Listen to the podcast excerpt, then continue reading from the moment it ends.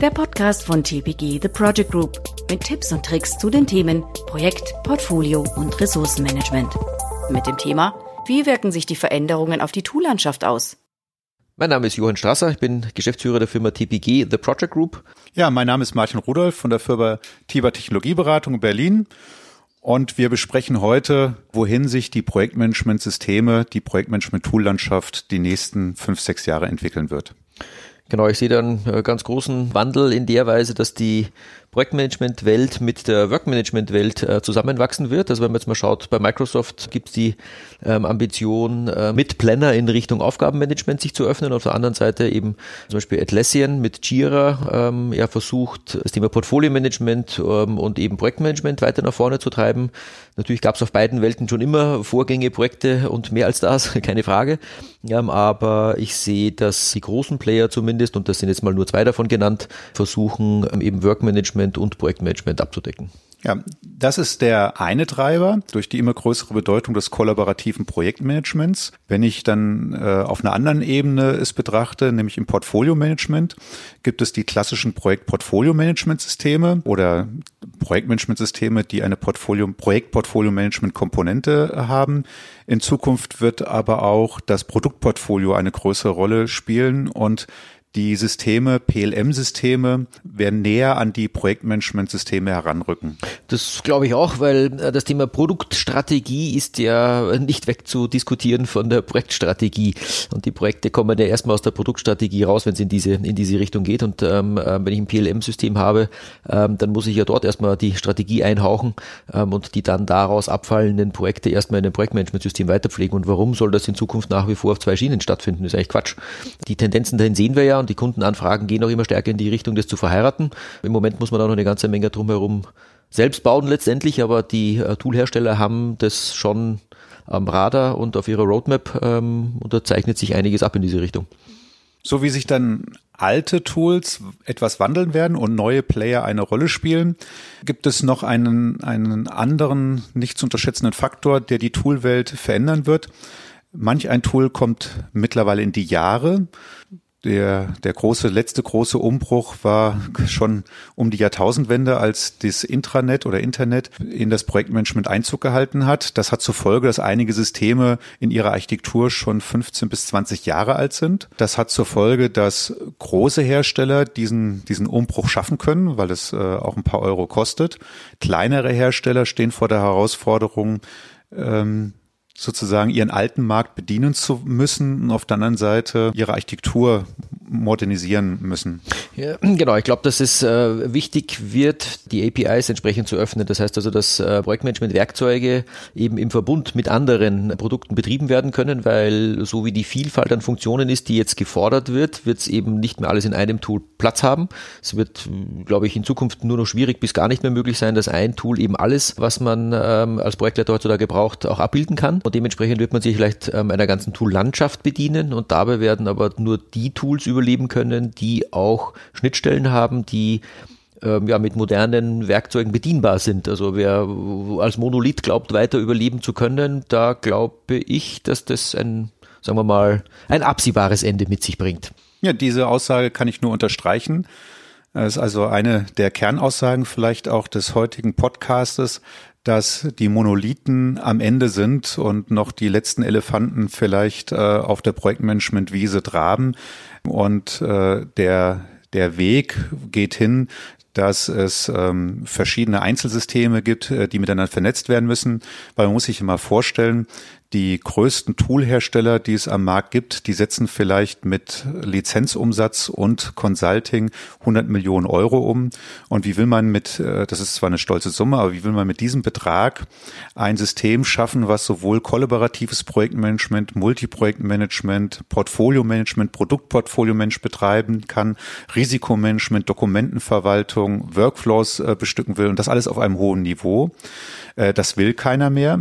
Das andere ist auch, dass äh, durch das kollaborative Projektmanagement nicht nur irgendwie 100 Projektleiter im Unternehmen äh, dieses System benutzen wollen, sondern vielleicht 7000, 10.000 Mitarbeiter. Dann sind wir auch schon bei einer hohen Skalierung oder auch beim Lizenzmanagement was nicht jedes Unternehmen dann betreiben möchte, in dem zu viele Kosten äh, lizenztechnisch auf sie zukommt. Und auch die Wartung eines solchen Monolithen ist äh, kaum noch zu bewerkstelligen. Die Migration alle paar Jahre kostet mehr als eine Neueinführung. Also da, das ist eine der Kernaussagen. Die Monolithen haben ein Ende und äh, es geht eher darum, dass verschiedene leistungsfähige Systeme miteinander zusammenspielen. Genau, das muss jetzt noch nicht mal unbedingt ähm, firmenübergreifend der Fall sein, dass die eine Firma das eine System ähm, sucht und die andere Firma sucht ein anderes System, sondern selbst innerhalb der gleichen Firma gibt es ja verschiedene Arten von Projekten ähm, und die brauchen auch, ich sage jetzt mal, ja mehr Workmanagement, die anderen mehr mehr äh, Verknüpfungen und klassisches Projektmanagement. Äh, die nächsten haben das Thema, dass sie verrechnen müssen und Zeitrückmeldung brauchen und was weiß ich was alles. Und dementsprechend möchte die eine Gruppe von Projektleitern sich eben das eine Feature Pack sozusagen ähm, rausschneiden, was sie für ihre Projekte braucht und eine, eine andere Gruppe eben einen anderen Teil oder vielleicht auch eine andere Art der Planung generell äh, möchten sie vorfinden. Ähm, und das geht halt eben vielleicht eben mit einem Tool nicht mehr, weil eben ja das halt ein Projektmanagement-Werkzeug hat in der Regel eine Art von Oberfläche und eben nicht drei verschiedene. Warum sollte man dann nicht einfach drei verschiedene Tools einsetzen und die ordentlich miteinander verbinden, sprich oben drüber eine Portfolio-Management-Sicht oder Schicht äh, letztendlich ziehen, die drunter vieles vereinigt, ähm, was eben auf unterschiedlichen Bereichen sinnvoll ist. Und jetzt kommen wir zu einer spannenden technischen Herausforderung, wenn man mal den, den Bogen aus der Vergangenheit spannt. Die ersten Projektmanagement-Systeme waren Großrechnersysteme, dann äh, zog Client-Server in die Welt ein und ähm, schon eine ganze Weile sind die Projektmanagementsysteme webbasiert. Bei jedem dieser technologischen Wechsel sind Systeme vom Markt verschwunden. Und äh, seit einigen Jahren haben wir cloud-basierte Systeme wobei die wenigsten Projektmanagementsysteme, äh, Ausnahmen gibt es, sind echte Cloud-Systeme, sind sondern eher gehostete Systeme, aber der Trend geht ganz klar dahin, dass es volle Cloud-Systeme sind. Und wenn ich jetzt verschiedene Methoden in unterschiedlichen Cloud-basierten Systemen habe, nämlich das Projektportfoliosystem, das Produktportfoliosystem, das Berichtssystem, das kollaborative System und alles sind Cloud-basierte Systeme, dann haben wir natürlich eine besondere Herausforderung, dass die Systeme sauber miteinander kommunizieren und eine Durchgängigkeit gewährleistet ist. Das wird die nächsten Jahre eine der Herausforderungen sein. Genau, wenn die gelingt, ist es allerdings ähm, eine tolle Sache, weil wir haben ja auch immer mehr ähm, unternehmensübergreifendes Projektmanagement. Wir haben immer öfter das Problem damit, äh, dass ja einer von den Beteiligten dieses System irgendwie betreiben muss und äh, keiner will sein Unternehmensnetzwerk öffnen und ähm, fremde Leute ähm, auf Tools arbeiten lassen, die ähm, hausintern gehostet werden. Also sind Cloud-Lösungen für unternehmensübergreifendes Projektmanagement eine sehr willkommene Angelegenheit, das ist keine Frage. Und das wird viel, viel stärker noch kommen als bisher. Bis jetzt ist ja auch oft immer noch so, dass das heißt, na, wir dürfen nicht in die Cloud, weil unsere IT will das nicht oder wer anderer darf dann wieder nicht und so weiter. Ich glaube, dass da der, der Nutzen für unternehmensübergreifendes Zusammenar Zusammenarbeiten all die anderen Argumente eines Tages schlagen wird. Ähm, man braucht es und man muss es machen und dementsprechend wird es einfach in vielen Bereichen ohne nicht gehen. Ja, und wenn wir jetzt den, das Voranschreiten der Cloud haben, wenn wir das Voranschreiten des unternehmensübergreifenden Projektmanagements haben, unternehmensübergreifend kann auch in derselben Familie sein, nicht nur, dass äh, Zulieferer miteinander arbeiten, sondern äh, dass eine, eine Auslandstochter mit einer, sagen wir in China, mit einer, einer deutschen äh, Konzernmutter vielleicht ineinander komparieren will. Da stellen sich äh, plötzlich noch weitere Ansprüche an die Tools, nämlich bezüglich des, äh, der, des Berechtigungskonzeptes und der Zugriffe, einfach ein Projekt auf Schreiben oder Lesen zu setzen. Das wird nicht mehr nur ausreichen, weil es kann dann sein, dass gewisse Informationsobjekte in einem Projekt äh, für den einen schreibbar sind, für den anderen nicht oder für den einen lesbar sind, für den anderen nicht. Äh, es geht ja nicht nur darum, jetzt tabellarische Informationen, sondern auch Dokumente. Äh, wenn jetzt in einer Projektmanagement-Software auch Verträge abgelegt sind, möchte man nicht, dass ähm, ein Zulieferer auf diese Verträge Zugriff äh, hat beispielsweise. Oder jemand soll die Termininformationen sehen, aber nicht die Kosteninformationen sehen. Das heißt, eine bedeutende Herausforderung an die Tools die nächsten Jahre wird auch durch äh, Zugriffssysteme und Berechtigungssysteme entstehen. Ja klar, wenn ich immer mehr Leute aufs System lasse, muss ich natürlich immer differenzierter mit den Zugriffen umgehen. Da gibt's äh, manche Systeme, die können das heute schon sehr gut. Ähm, es gibt andere, die äh, sind da weit davon entfernt, würde ich mal behaupten. Ähm, aber es wird auf jeden Fall eine Herausforderung sein, ähm, die, die extrem wichtig wird. Ähm, ich würde aber auch vielleicht mal die, die horizontale Trennung anschauen, dass also verschiedene Bereiche von Projekten, also zum Beispiel eine, ein Hardware-Bereich und ein Software-Bereich in einem Projekt ähm, komplett anders bearbeitet wird, unabhängig jetzt von, von äh, Zugriffsrechten, sondern eben, dass ich selbst innerhalb eines Projektes ähm, verschiedene Werkzeuge und Methoden verwenden möchte, weil das eine eben klassisch abgearbeitet wird, äh, in Form von ja, Phasen, Meilensteinen und Vorgängen, wie man es halt so kennt aus einem normalen äh, Balkenplan. Und auf der anderen Seite wird es ähm, Softwareanteile parallel dazu vielleicht geben, die ähm, damit relativ wenig anfangen können, weil sie agil arbeiten, weil sie ähm, entsprechend in Sprints ähm, organisiert sind, sprich ähm, alle zwei Wochen ähm, Ergebnisse liefern und die entsprechend kurzfristig auch vorher planen aus dem Backlog raus. Und das hat halt mit einem klassischen Terminplan gar nichts zu tun. Sie arbeiten aber trotzdem im Rahmen desselben Projektes. Also auch das wird immer stärker gefragt sein, dass man dann nicht äh, diskutieren muss, naja, machen wir es jetzt mit dem Werkzeug oder machen wir es mit dem Werkzeug, sondern dass man sagt, nee, wir machen es jeder mit seinem und es ist trotzdem ein Projekt. Also auch diese Parallelwelt zwischen agilen und klassischen muss es geben. Und was bedeutet das für jemanden, der zum Beispiel jetzt 2019 äh, sich für ein neues System entscheiden möchte oder eine Migration auf ein äh, durchführen will? Äh, die meisten äh, Systeme sollen ja mindestens zehn Jahre noch beim Unternehmen bestehen. Das heißt, der Produktlebenszyklus ist vielleicht auf zehn Jahre oder acht Jahre ausgedehnt. Und wir stehen gerade so an einem Scheidepunkt, wo geht es hin?